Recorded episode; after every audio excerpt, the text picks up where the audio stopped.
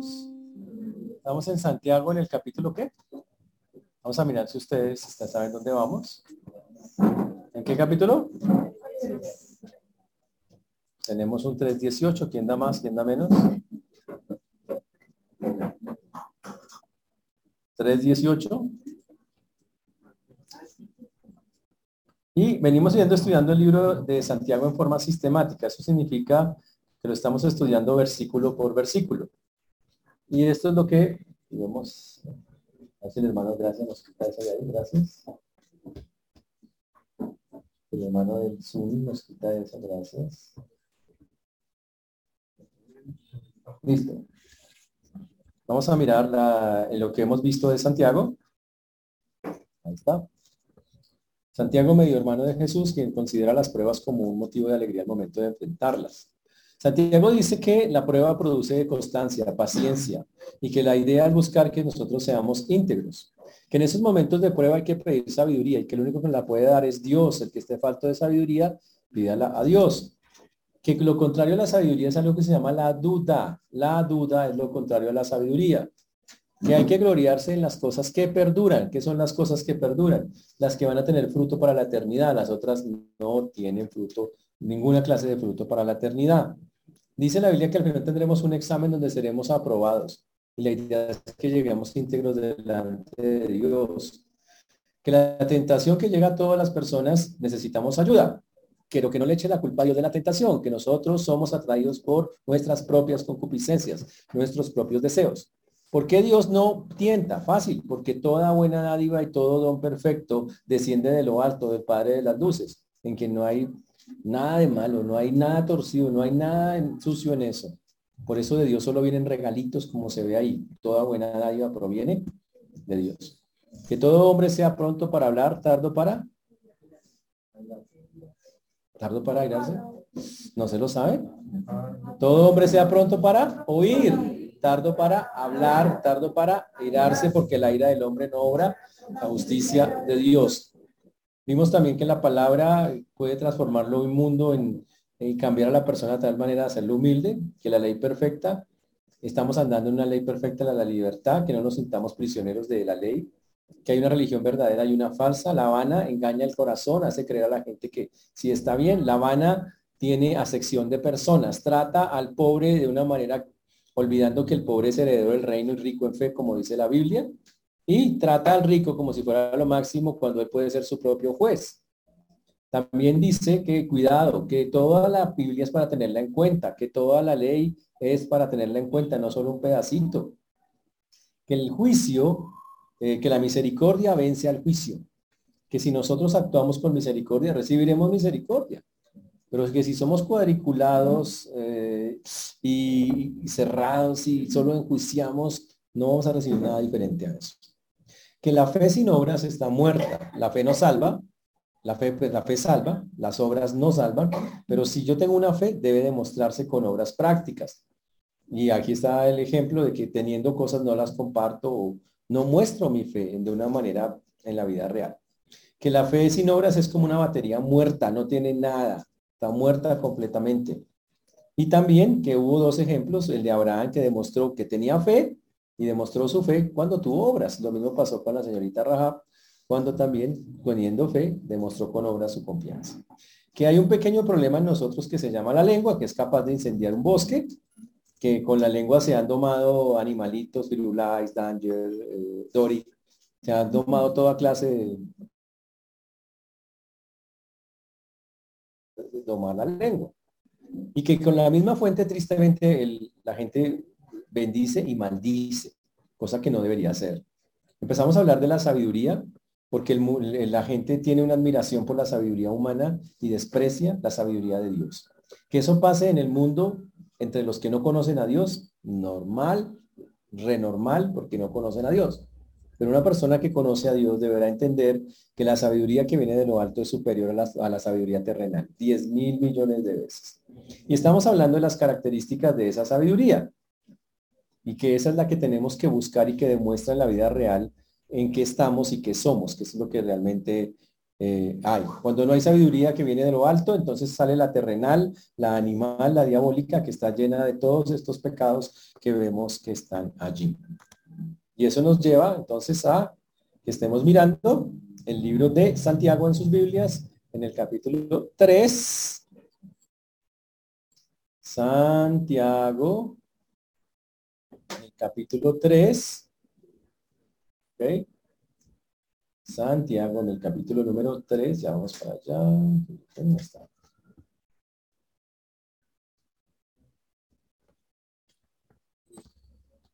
Versículo, vamos a repasar 16, 17 un momentico. Por favor, vamos a Santiago 3, 16, 17. Antes de eso vamos a orar, vamos a pedir al Señor que nos ayude. Señor Dios, te damos gracias porque tú eres bueno, Señor, y que para siempre es tu misericordia. Pedimos hoy tener un corazón muy dispuesto para recibir tu palabra, Señor. Pedimos que nos limpies, que nuestra mente, nuestro corazón hoy se disponga mucho para poder, Señor, aclarar estas verdades, para hacer las prácticas. Pongo delante tuyo una vez más nuestras vidas y, y luego, Señor, un corazón muy dispuesto, muy atento para hacer los cambios que necesitamos. De misericordia a todos los que nos escuchan y de tu siervo quien habla, Cristo Jesús. Amén. Y amén. Listo. Cuando, cuando llegamos al versículo de Santiago 3.16, habíamos dicho que hay dos clases de sabiduría. Una que es eh, terrenal, animal y diabólica. Eso es una cosa bastante pesada, esa clase de sabiduría, que produce celos y contención. Por eso se llama sabiduría eh, animal, terrenal o diabólica. Y significa que está basada en los sentidos del ser humano, la persona actúa conforme lo que piensa, lo que cree, lo que siente, no tiene nada que ver con Dios. Y estuvimos hablando que esa solo, ahí dice, hablaba que traía contención y perturbación, dos cosas eh, bastantes, bastante fuertes. Pero que había una sabiduría que sí era buena, que era llamamos la sabiduría de lo alto, que tiene ocho características que están relacionadas en el versículo 17. Y habíamos dicho que esas eh, características nos permitían ver realmente cuando una persona es sabia bíblicamente en comparación a una que no lo es. Y entonces empezaba las características que ya vimos la vez pasada. Yo solamente voy a dar un ejemplo de la característica en la práctica, cómo sería. Dice que primeramente pura, o sea, sin nada que la contamine, es contraria a la sabiduría animal, eh, terrenal y diabólica. Y esa sabiduría se expresa cuando yo acepto la Biblia sin quitarle nada. Cuando dice tal cual dice el Señor, así literal lo voy a hacer. ¿Por qué? Porque Dios es santo, es sabio, y su palabra no tiene ni un ápice de error. Y cuando yo la tomo así, la vivo así, fantástico. Y eso aplica para cualquier caso, para cualquier cosa que nosotros, que nosotros hagamos. La segunda cosa es que la sabiduría es pacífica. Ya habíamos dicho de la actitud del creyente. Un creyente debe ser identificado porque es alguien que es pacífico. Pero si usted, si le, preguntamos a la persona que está al lado, deme una palabra para definir al que tiene al lado. Uy, hermano, tremendo. Y le dice intensín, toxiquín, iracundín. No, pues grave. No funciona. ¿Qué quiere decir? Pues que tenemos un problema. Porque esa no es la sabiduría que... Mire, cuando una persona tiene esa clase de sabiduría, la tendencia es que es pacífica es una actitud de pacifismo, es un portador de justicia, es alguien que busca calmar las cosas, es alguien que siempre va a estar en esa tónica de no venga, arreglemos, cuadremos, no es un guerrero ninja. Venga a ver cuántos son. No es la princesa china, una vaina así, cosas de esas. Nada de eso. No la princesa guerrera, no, no, nada que ver. Nada de eso. La tercera que nosotros vimos este, tenía que ver con que es esa, la tercera palabra, amable, condescendiente, comprensiva, indulgente, afable, razonable, es una persona considerada en opiniones, alguien que tiene en cuenta al otro. ¿Qué es lo que opinas? ¿Qué es lo que dices? Con respeto, escucha. Y si ve que esa posición es mejor, asume. Y eso es literalmente, eso es alguien que tiene esa sabiduría. Que sabe que no tiene la última palabra. Escucha. Mm, está bien. Listo pero no solamente escucha, sino que toma decisiones respecto a eso y dice, sí, tienes razón, eso es lo que nosotros vamos a hacer, que esa es la que está normal, normalmente nombrada ahí. Después aparece la palabra benigna, benigna, que es una palabra muy interesante, que obviamente normalmente se traduce bueno, pero aquí se traduce complaciente, comprensivo, muy comprensivo. Es una persona abierta a razonar. Es una actitud de cooperar, es alguien que dice, venga, le ayudo, yo le ayudo, no le critico, yo le ayudo. Estoy en esto, venga, yo le ayudo. Tengo un problema, venga, yo le ayudo. Veo algo malo en la persona, venga, hacemos algo para ayudarte con eso que estás teniendo. Esa es la cuarta palabra. La quinta palabra es misericordia, que es ponerse en el lugar del otro. Pasar por el corazón la miseria de otro. Coger la miseria del otro, pasarla por mi corazón y decir, eso que está pasando, yo voy a hacer algo con respecto a eso. Y va lo hace. No es lástima, lástima paso por el lado y lo miro y digo, pobrecito, que Dios lo ayude. La misericordia es, ¿qué, qué hago? Lo miro, lo siento y actúo. Es, y obviamente el Señor pide que la tengamos. La sexta que vimos ahí es que produce buenos frutos. La sabiduría terrenal produce toda obra perversa, pero la sabiduría que viene de lo alto produce buenos frutos y significa cosas que son visibles,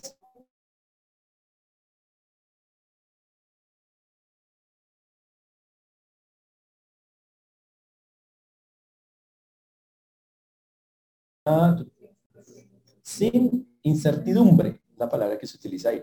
Sin, es la sabiduría imparcial. Imparcial. Y significa trata igual a todos.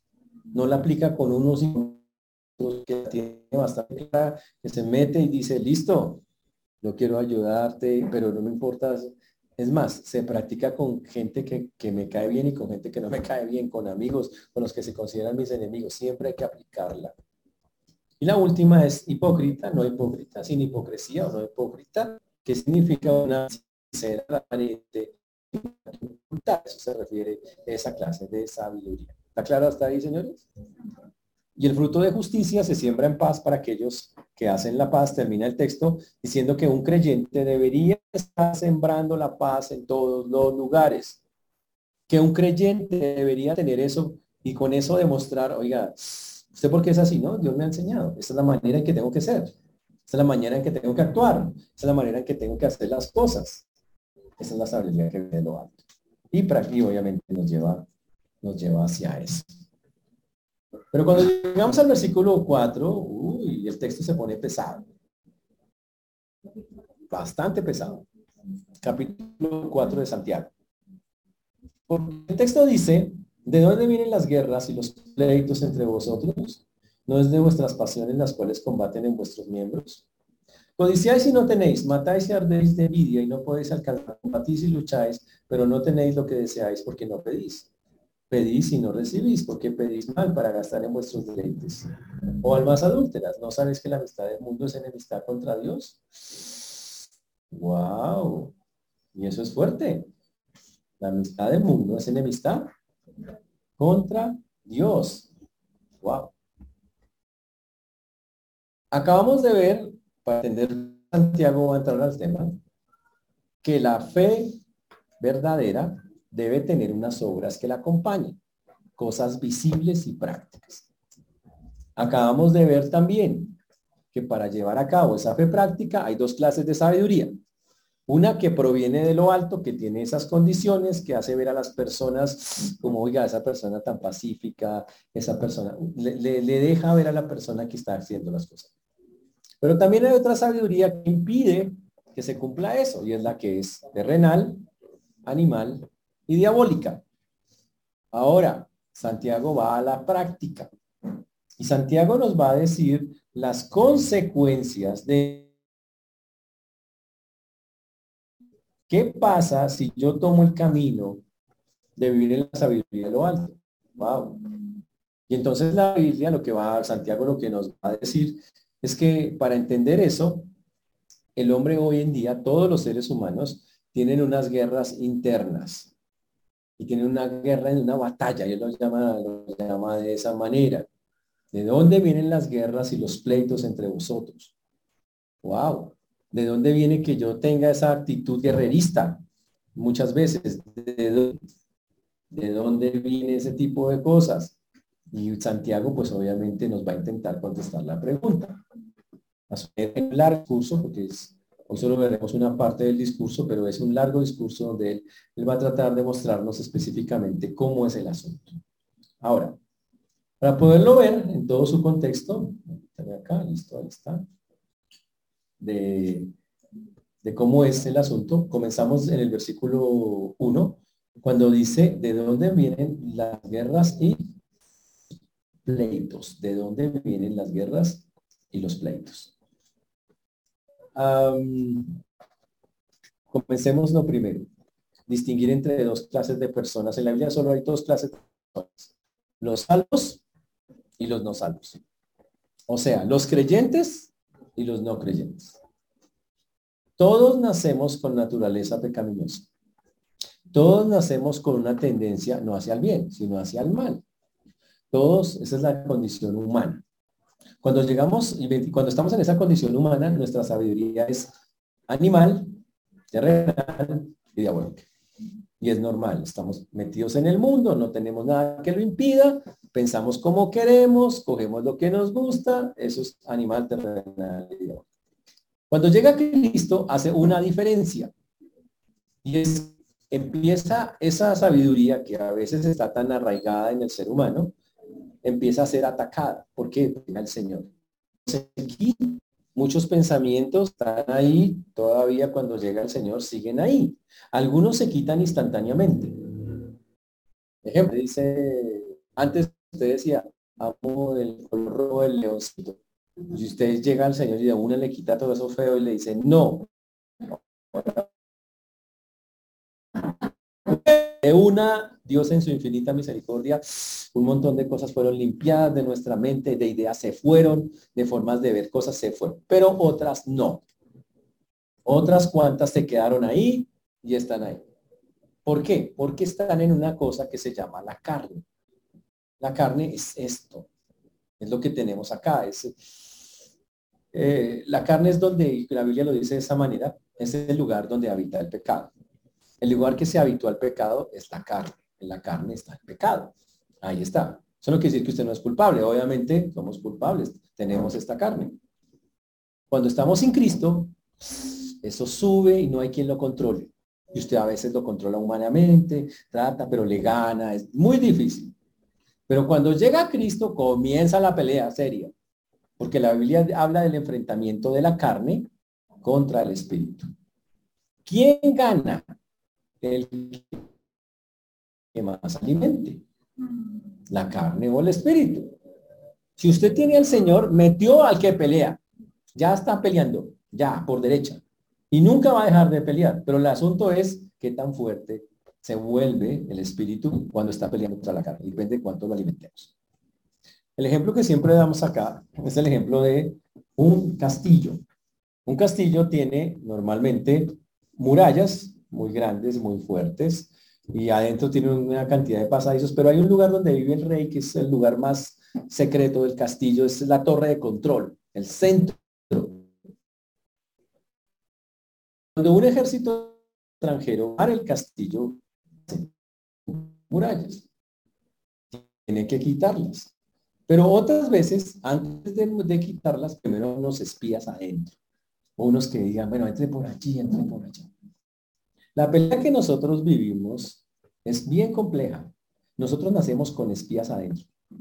Montones. Todos conocen todo de nosotros, todo. Conocen que nos gusta, que no nos gusta, nos han vigilado siempre. Y llega el Señor y entra Él en persona y manda a su ejército. Manda el Espíritu Santo. Y el Espíritu Santo empieza a meterse en todas las áreas y frente a cosas. ¡Wow! Y empezamos a sentir algo que no sentíamos antes, una guerra. Que no sentía antes, usted quería pecar y por mucho sentía guayado y se le pasaba. Eso no mucho. Ahora usted trata de meterse a pecar y, le cuesta. Y dice, no, pero es que ya es diferente. Algo está pasando allá adentro. Son cosas distintas porque ya está el Señor. Satanás, ojo que, que eso no hay que echarle tanto la culpa a él. Nosotros nacemos ya con un montón de enemigos adentro Ahora el Señor entra a quitar eso. El enemigo, y la otra parte es qué papel cumple Satanás. Satanás nos hace barra desde afuera, él no se unta las manos. Él dice, hágale, yo lo animo, hágale, cuente conmigo. ¿Qué necesitas? Dice, piense esto, haga esto, diga esto, pero él no se unta las manos. Él solo nos hace barra. ¿Ok? Le dice, hágale. Y cuando la embarramos, va y nos acusa. Es que es, bien fariseo esta palabra. Tipo. Ahora, ¿de qué trata la batalla? La batalla es que hay alguien que quiere el control, el centro del control del castillo. El castillo es nuestro cuerpo. Hay alguien que quiere nuestro corazón. La Biblia dice, sobre toda cosa guardada, guarda tu corazón, porque de él mana la vida. El corazón en la Biblia no es acá, es acá, centro de las emociones. Es aquí, no aquí. Usted dice, pero pastor, yo siento es como acá, aquí queda la clínica de Occidente. Por si en algunas vainas nos dice para una emergencia. Pero el punto es, hay alguien que quiere tomar el control de su vida y sabe que si toma esto, el corazón de nosotros puede hacer bastante daño. A veces toma partes de nuestro cuerpo, toma sus manos. Sus manos van a pecar. A veces toma sus ojos y sus ojos. Y, a veces obtiene el control de pedazos de nosotros. El control. Nunca todo porque somos creyentes. Y no puede contra un creyente tomarlo completamente. Pero lo puede influenciar. Puede influenciarlo tanto que casi domina una parte de, del cuerpo de nosotros. Eso, eso pasa en la vida real. Porque el pecado es como una fuerza dentro. Y usted siente. No debo hacer eso, pero algo me impulsa a hacerlo. No quiero hablar así, pero va y lo suelta. No quiero decir eso, pero va y lo dice. El letrero dice no pise el pasto y usted tira la punta del pie. ¿Por qué?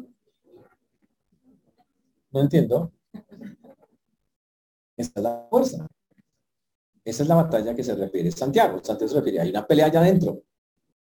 ¿Qué ha pasado? Porque entonces cuando la persona está sin Cristo, no hay quien defienda. La persona está a merced de sus fuerzas humanas, que son débiles, que son terribles, no tiene muchas defensas y por eso el ser humano sin Cristo normalmente va a caer en cualquier cosa, en montones de cosas. Que le pase eso a uno sin Cristo, listo, pero que le pase a un cristiano es complicado, porque el cristiano sí tiene con qué defenderse. El cristiano sí tiene herramientas, el cristiano sí tiene recursos, el cristiano tiene cómo vencer. Y cuando no vences porque simplemente no está haciendo lo que la Biblia dice para vencer. Meter a Cristo no significa que ya no va a pasar, no va a haber tentaciones, no, ni cosas así, no. Tener a Cristo significa que ahora tengo cómo vencer cualquier cosa que, a la que me voy a enfrentar, eso es diferente. Ahora tengo cómo frentear cada cosa. Eso es, eso es el punto. Ahora, los conflictos hoy en día, la demostración si, si nosotros eh, somos conflictivos o no lo somos. Antes de eso quisiera preguntarle, ¿se considera usted una persona conflictiva? ¿Es usted una persona conflictiva? Sí, señor. ¿Es usted una mansa paloma? ¿Una almita de Dios? Algunos acá no tanto. ¿Ok? Ahora, el punto es, ¿hay una forma de identificar cómo soy yo en ese sentido?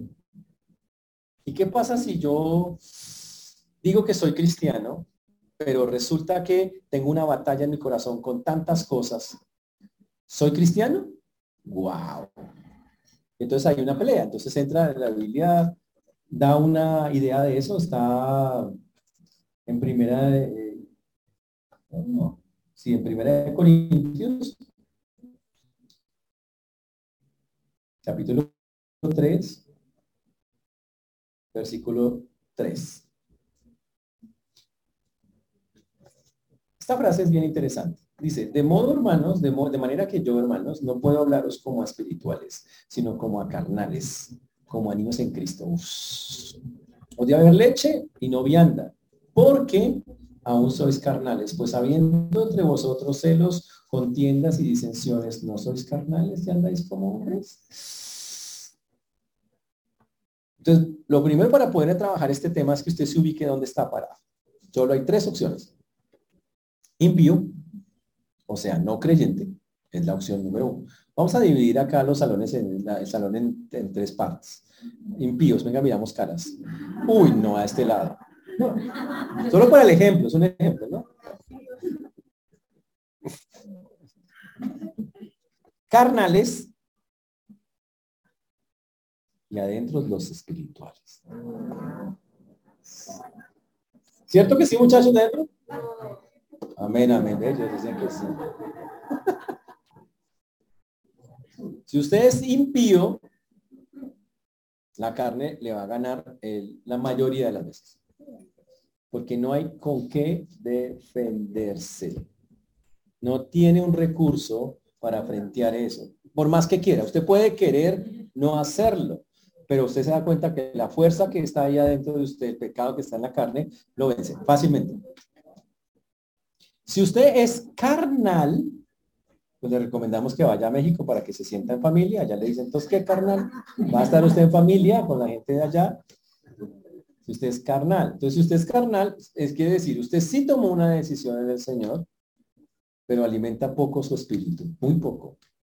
Y entonces, como dice Pablo acá, ustedes son unos niños en Cristo. que es un? No dice que son niños en Satanás. Dice que son niños en Cristo. Sí están en Cristo, pero no, no crecen. Están como los primeros días con el Señor. ¿Cómo es un niño? Un niño patalea, un niño se queja, ah, eh, ¿qué? ¿Pero por qué? Todo lo pregunta. No crece. Ya adentro están los hermanos de la aureola, los espirituales, que ya entienden las cosas, que, que toman las cosas y dicen, bueno, Señor, tú eres soberano. Las toman completamente diferentes. ¿Ok? Y los tres están. Lo primero para entender cómo trabajar esto es usted ubicarse. ¿Dónde estoy? ¿Soy un impío? ¿Soy un carnal? ¿O soy un Aquí a los corintios que ellos eran carnales. ¿Qué identificaba su carnalidad? Que tenían celos, contiendas, disensiones, divisiones. Tenían gente que los peleaban entre ellos, se agarraban. Y eran creyentes, estamos hablando de creyentes. Estos eran creyentes. Y decía, lo que demuestra su carnalidad, yo no le puedo decir, es un impío, está perdido. Obviamente está dominado por la carne. Yo ni, es carne pura, para que me entiendan. Acá es carnal, que significa, tiene muchas acciones propias como si fuera no creyente, pero tiene al Señor. Ahora, ¿qué es lo que va a pasar? Por no alimentar su espíritu, estas personas, la demostración de cómo es, es que viven agarradas con otros tienen contiendas, disensiones, celos, les da piedra de otros, atacan, están como la defensiva, son niños chiquitos pataleando, me quitaron, me miraron, me hicieron, me dan, son bebés en Cristo. Tremendo eso. Y la Biblia dice que ah, en la iglesia de Corinto estaba pasando específicamente eso. Y está la otra escena, que son los espirituales, que están allá, allá, allá dentro, todos juiciosos, que ellos cuando pasa algo aplican todo lo que la Biblia dice, no al 100 nunca, porque nadie puede hacerlo al 100, pero son muy buenos, saben perdonar, saben pasar por alto la ofensa, saben cómo hablarle a otros, respetan, o sea, tienen todo lo que la Biblia dice que debe ser una persona madura. ¿Ok?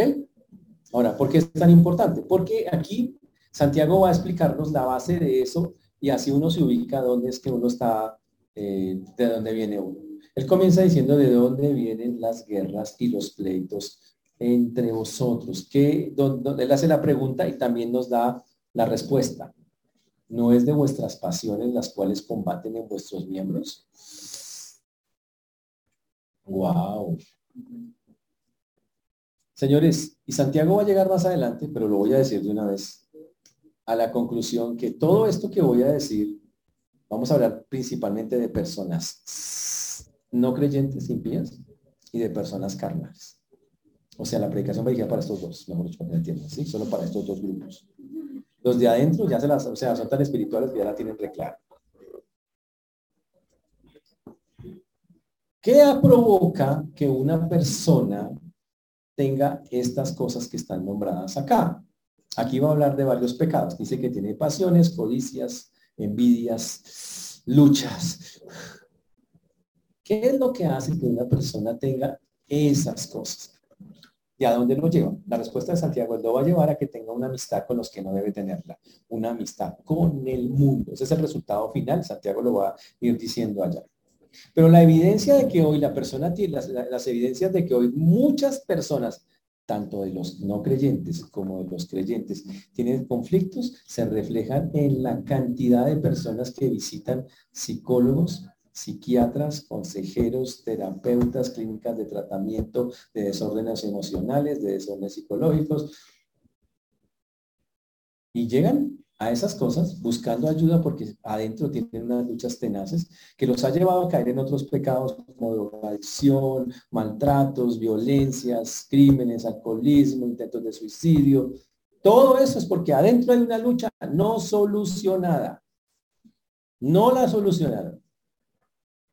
Tal vez empezó como algo pequeño en el corazón de una persona, pero con el tiempo eso sigue creciendo y se vuelve una guerra impresionante dentro de su corazón.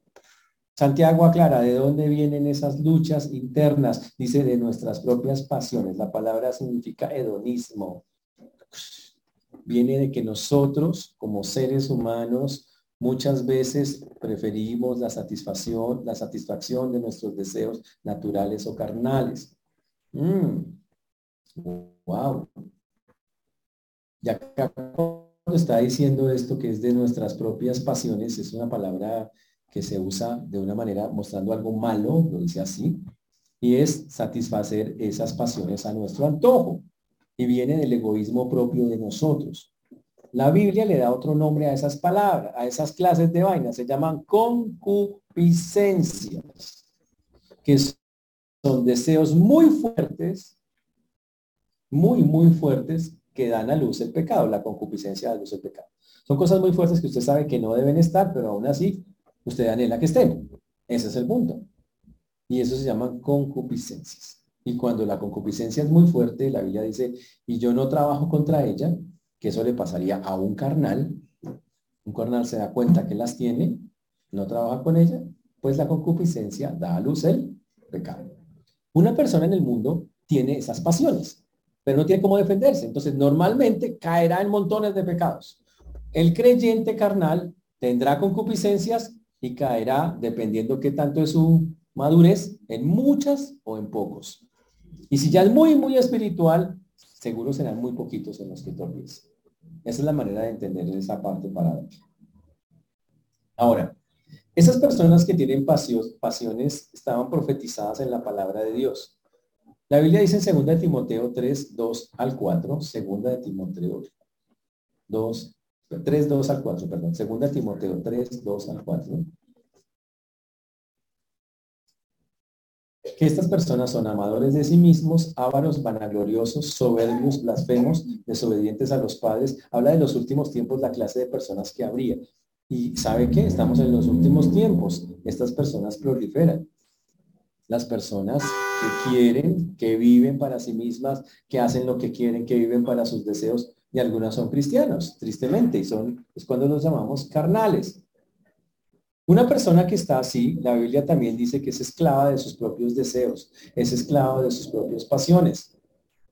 Ahora, estamos hablando de, alguien que tiene eso como algo fuerte. Estamos hablando de un pecado puntual, de una sola cosa. Habla de que muchas cosas lo toman. Un carnal es alguien, no que falla en una cosa, que falla en muchas que fácilmente se tropieza y, le da, siente vergüenza, siente pena con el Señor, siente dolor con el Señor, pero no falla en una, en varias, se estrella hartas veces.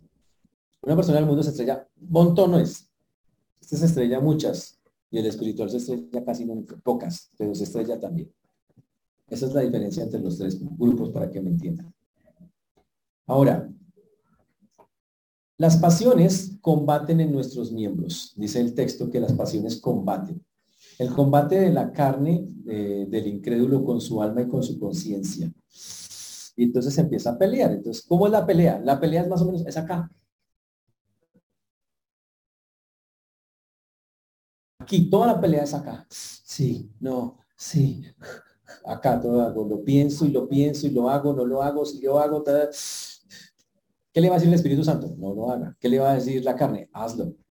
¿Qué le va a argumentar la carne? Ay, mire, hágalo por esto, esto. ¿Qué le dice el espíritu? No lo haga por esto y esto. Y la pelea. Pero ¿qué pasa si la persona no se mete con Dios? La carne le va a argumentar, la carne le va a decir, mire, no haga esto por... ¿Y qué va a contestar el espíritu? Dice, espíritu, un momento voy a buscar en el diccionario, ahí en la concordancia, no encuentra porque no, no ha sido alimentado. Muchas personas no tienen cómo responder porque nunca se han alimentado de Dios para saber responder. Entonces es como alguien desnutrido que le llega un virus y no tiene con qué defenderse. Se choca, se cae. Ese es el punto. Por eso dice acá, codiciáis y no tenéis. Matáis y ardéis de envidia y no podéis alcanzar. Combatís y lucháis.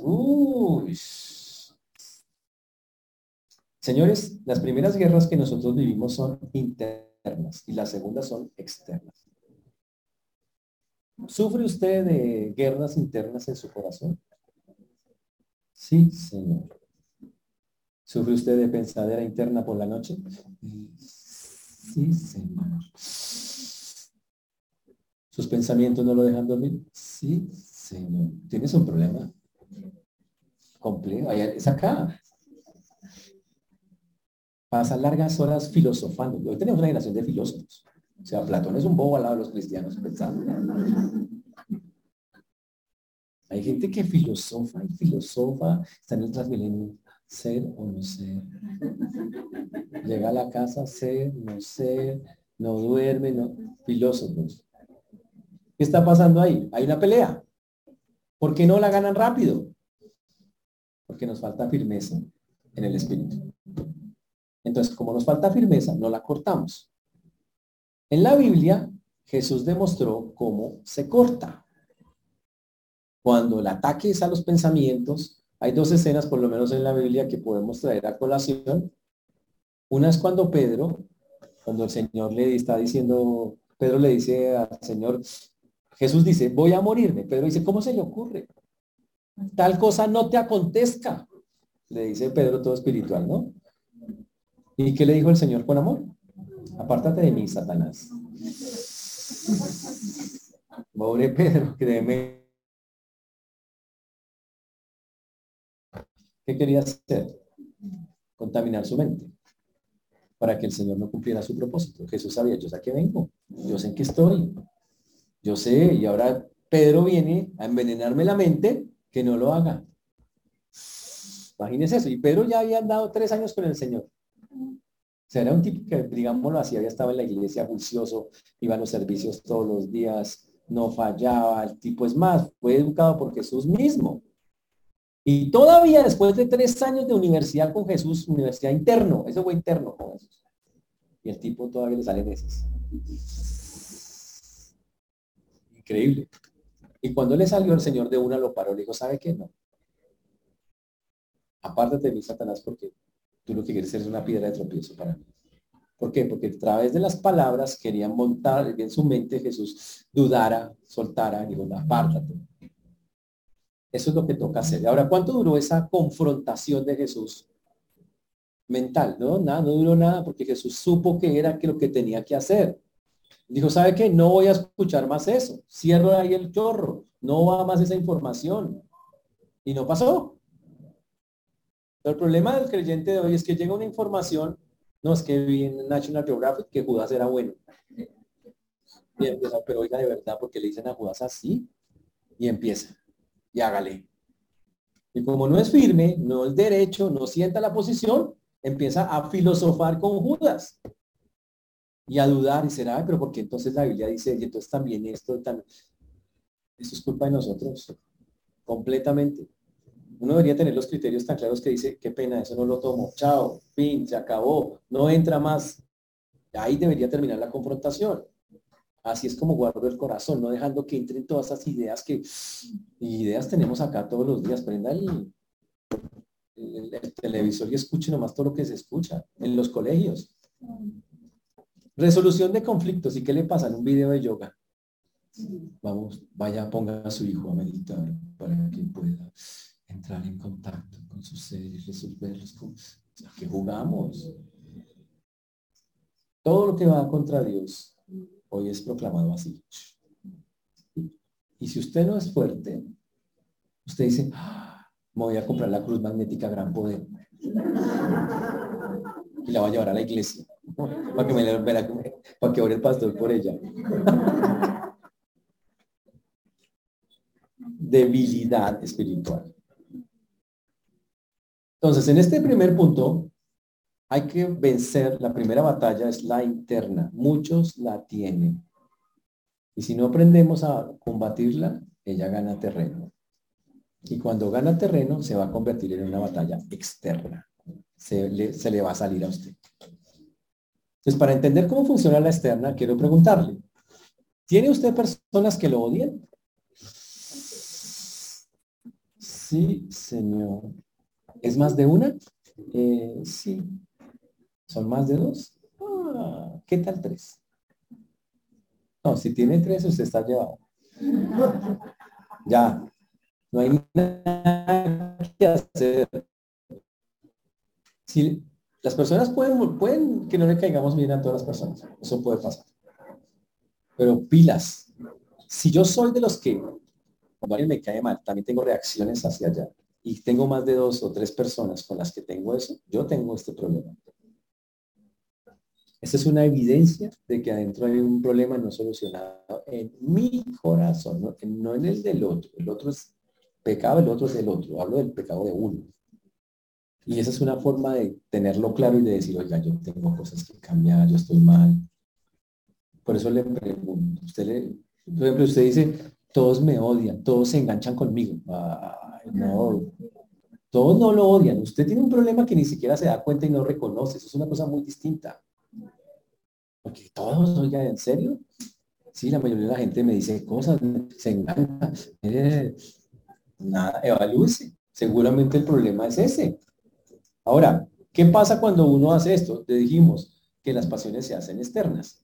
Dice, ¿Y cómo se hacen externas? Dice, codiciáis y no tenéis, matáis y ardéis de envidia. Y empieza una cosa tan impresionante que la abundancia del corazón habla la boca, dice la Biblia. Que ya todo lo que somos empieza a salirse por acá. Ya no solo lo piensa, ya usted, pum, le, brota. Y usted dice, ¿qué le pasa? Muy amablemente, ¿qué le pasa? Véngase. Si usted es una persona reactiva, usted tiene esa pelea. ¿Qué es el reactivo? El que siempre está a la, defensiva de cualquier, le dice cualquier cosa. Ah, pero ¿qué? No me hable. Si hay personas que para que no les hablen se ponen bravos. ¿No les ha pasado? ¿Se las tiran de bravos? Para que no le hablen. Esa persona tiene un problema en su corazón y no se da cuenta tal vez. Toca hablar, toca frentear, es obligatorio hacerlo. Si no, no va a cambiar la persona. No hay otra manera, nos toca llegar y frentear el asunto. Si no, grave, va a pasar lo que está acá. Codicia y si no tenés. Muchas de las luchas que las personas tienen es, eh, uno es con la codicia, que es un deseo anhelo de cualquier tipo. Mm, por algo pecaminoso. Cuando la codicia está y quiero cosas y cosas y cosas que Dios no me quiere dar, porque no me las quiere dar. Y yo insisto, como sea, tengo este televisor, no voy a sacar una tarjeta con el crédito fácil Jodensa de 55 años. Y se la saca, porque usted su caprichito es ese, y todo, y usted es de las personas que ceden a sus caprichos. Siempre vamos a tener caprichos, siempre vamos a tener deseos. Pero si usted se deja mucho, usted, estamos metidos en esa guerra. Es muy difícil no ceder a ninguno. Va a ser complejo, o sea, súper. Solo los espirituales de adentro son los únicos que, tienen esa capacidad. Y luego, y no a ninguno. Hay algunas cosas que una que otra la agarra, les gana, es muy fuerte. Y luchan con eso, porque no es que queden ahí. Pero el carnal pierde muchas. Desea demasiadas cosas. Y quiero esto, y quiero esto, y quiero, y cede montones. Está llevado en bastantes cosas. Y cuando dice acá eh, codicia, eh, que codiciáis y ardéis de envidia, habla de algo muy fuerte. Tiende a, a, la cólera incluso cuando no lo puede obtener. Y tengo una piedra que no conseguí. Que Dios le da al que no tiene dientes. Y, hay, y las personas se enojan, pero montones porque no pueden conseguir todo eso que quieren a veces es plata, a veces son cosas, a veces y, se encolerizan y Esa es, es una pelea interna, la tienen ahí adentro. Una persona del mundo que la tenga normal, pero una persona creyente, wow, va a sufrir bastante con esas, con esas luchas. El punto es que a veces llegan esas personas, obviamente, aquí está hablando principalmente de los no creyentes, que llegan incluso a matar. Mm. Los fariseos son un ejemplo perfecto de eso. Ellos anhelaban tener a Jesús bajo control, pero Jesús no les andaba a ellos, nunca les andó. No quería hacerlo. Decía yo, no tengo por qué hacer eso. ¿Hasta dónde llegaron los fariseos con Jesús? A arder de envidia. Dice, pero porque a Jesús sí lo escuchan. Y porque a Jesús sí lo siguen. Y porque Jesús sí llega a las, llena las plazas. Y porque Jesús tal cosa. Y hasta que se, envenenaron tanto, dijeron, es que matarlo. Este hombre es un problema. Y lo mataron. Y llegaron al punto y dijeron, lo voy a matar. ¿Y qué hicieron? Lleven, lo mataron. Eso demuestra hasta dónde llega la pasión de las personas en eso. Obviamente eran líderes religiosos, eran los de la época, mataron a Jesús. ¿Salvos o no salvos? Probablemente no salvos. Seguramente no salvos. Muchos de ellos. Y llegaron hasta allá. Ahora, hasta eso, hasta la muerte o matar, llega un no creyente. Un carnal, ¿hasta dónde llega? Un carnal se siente mal pecando, claro, pero cede y, peca en una cosa y otra y se estrella y, claro, como está Dios, dice la Biblia que, ama a su hijo, lo disciplina, Dios lo controla y lo frena en muchas cosas. Y le pasan cosas y le pasan otras, porque constantemente le pasan y le pasan, se tortea, se estrella, porque es el amor de Dios el que lo detiene. Por eso es que no puede llegar hasta acá, pero si llega también acá y sufre mucho. Hay dolor, hay disciplina para eso espiritual también se tropieza, solo que mucho menos. Solo se tropiezan unas poquitas cosas. Pero aún así, también lo sufre, pero no a este nivel que un carnal. Entonces, ser carnal no es bueno. Ser no creyente es terrible. No hay salida, no hay esperanza. Acá, en la carnalidad, sí, hay, esperanza, se puede salir. Y hay que buscar hacerlo para no... Mm. Interesante. Dice, ardéis de envidia. Dice, ardéis de celos. Es básicamente la traducción. Ardéis de celos. Uy. Es una cosa, como un fuego que usted no controla. Es que, tienes un problema con eso. Tienes que parar. Entonces, digámoslo de otra manera para contextualizar todo, por, para poner el punto. La sabiduría que viene de lo alto hace personas pacíficas. Calma. Y eso no quiere decir que usted es una persona con una personalidad toda calmada. No. Usted puede ser humorista. Usted puede ser alguien alegre, feliz y, extrovertido. Pero ¿sabe qué? Siempre busca la, paz. Y está, venga, ayudemos. Utiliza su, su personalidad para, venga, ayudar, No importa la personalidad. Pero el que busca la sabiduría de lo alto entiende que la guerra, la pelea, el pleito no va. El que utiliza la sabiduría animal, carnal, diabólica, que sería el hombre natural, y, los carnales, entonces ellos, wow, deben entender que esa sabiduría no agrada a Dios y que los lleva a tener todas esas rabias, esas iras y todas estas cosas que estamos viendo, la envidia, la lucha, el combate, el sentirse mal por hacer eso. Eso es lo que va a pasar. Entonces, quiero que se pregunte, ¿dónde está usted hoy? ¿En qué lugar usted se ubica en la ecuación? ¿Cuántos eh, no creyentes tenemos hoy? No, no levanten la mano, por favor. ¿Cuántos carnales hay hoy? ¿Cuántos espirituales hay? No se engañen. Y pilas, no se engañen. O sea, no. Tal vez la, la pregunta no se la haga usted con usted, porque si usted esté con usted súper bueno. Si no, tú eres lo más lindo. No, o sea, ¿cómo te voy a decir? No, estoy súper buena gente. No. Pregúnteselo a Dios. Señor, ¿qué soy?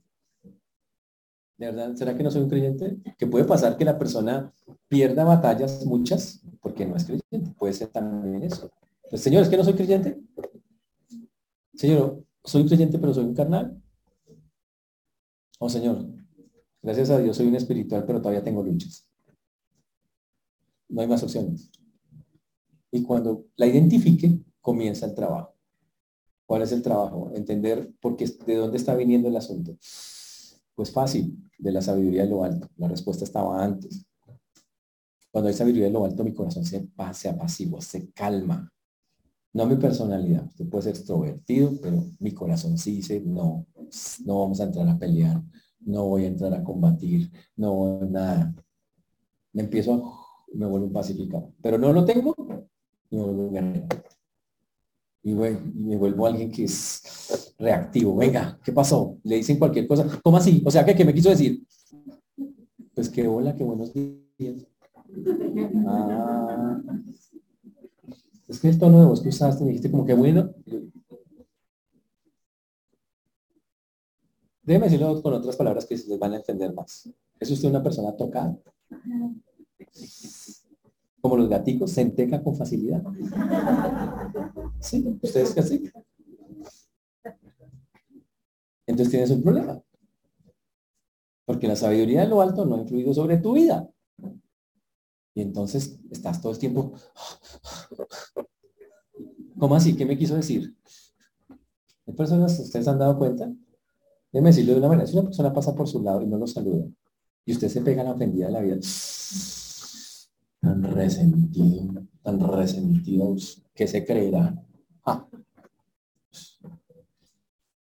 O si alguien pasa por el lado y usted dice, se queja, por eso empieza a hablar con otros, eso todavía es más evidencia de eso.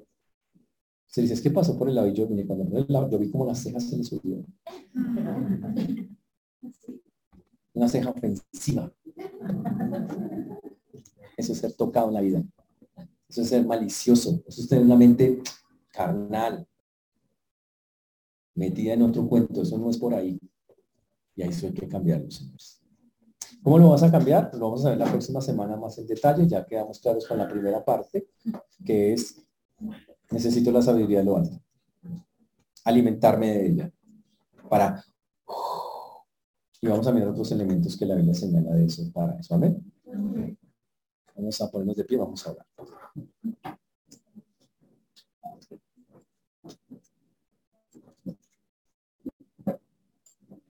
Señor Dios, te damos gracias porque tú eres bueno, Señor, y para siempre es tu misericordia. Te agradecemos porque hasta aquí nos has traído y sido bueno con nosotros, Señor. Ayúdanos, Señor, a entender que es imposible no siempre lograrlo. Pero lo que Santiago nos enseña es que la falta de sabiduría de lo alto, como lo vamos a ver seguramente, que no esté arraigada la palabra en el corazón, profundamente permite que no podamos responder. Ayúdanos a no mentirnos, sino ubicarnos en la realidad de lo que somos, a poder entender esta verdad y buscar cómo transformarla, cambiarla para tu gloria. Y por eso te damos gracias por tu amor, por tu misericordia, Señor. Ayúdanos a buscar las maneras de que lo que necesitamos sea añadido a nuestras vidas. Pues lo pedimos, Padre Precioso, en el nombre precioso y maravilloso de nuestro Señor y Salvador Jesucristo. Gracias por la palabra que nos regalas y en ti, Señor, confiamos. Amén.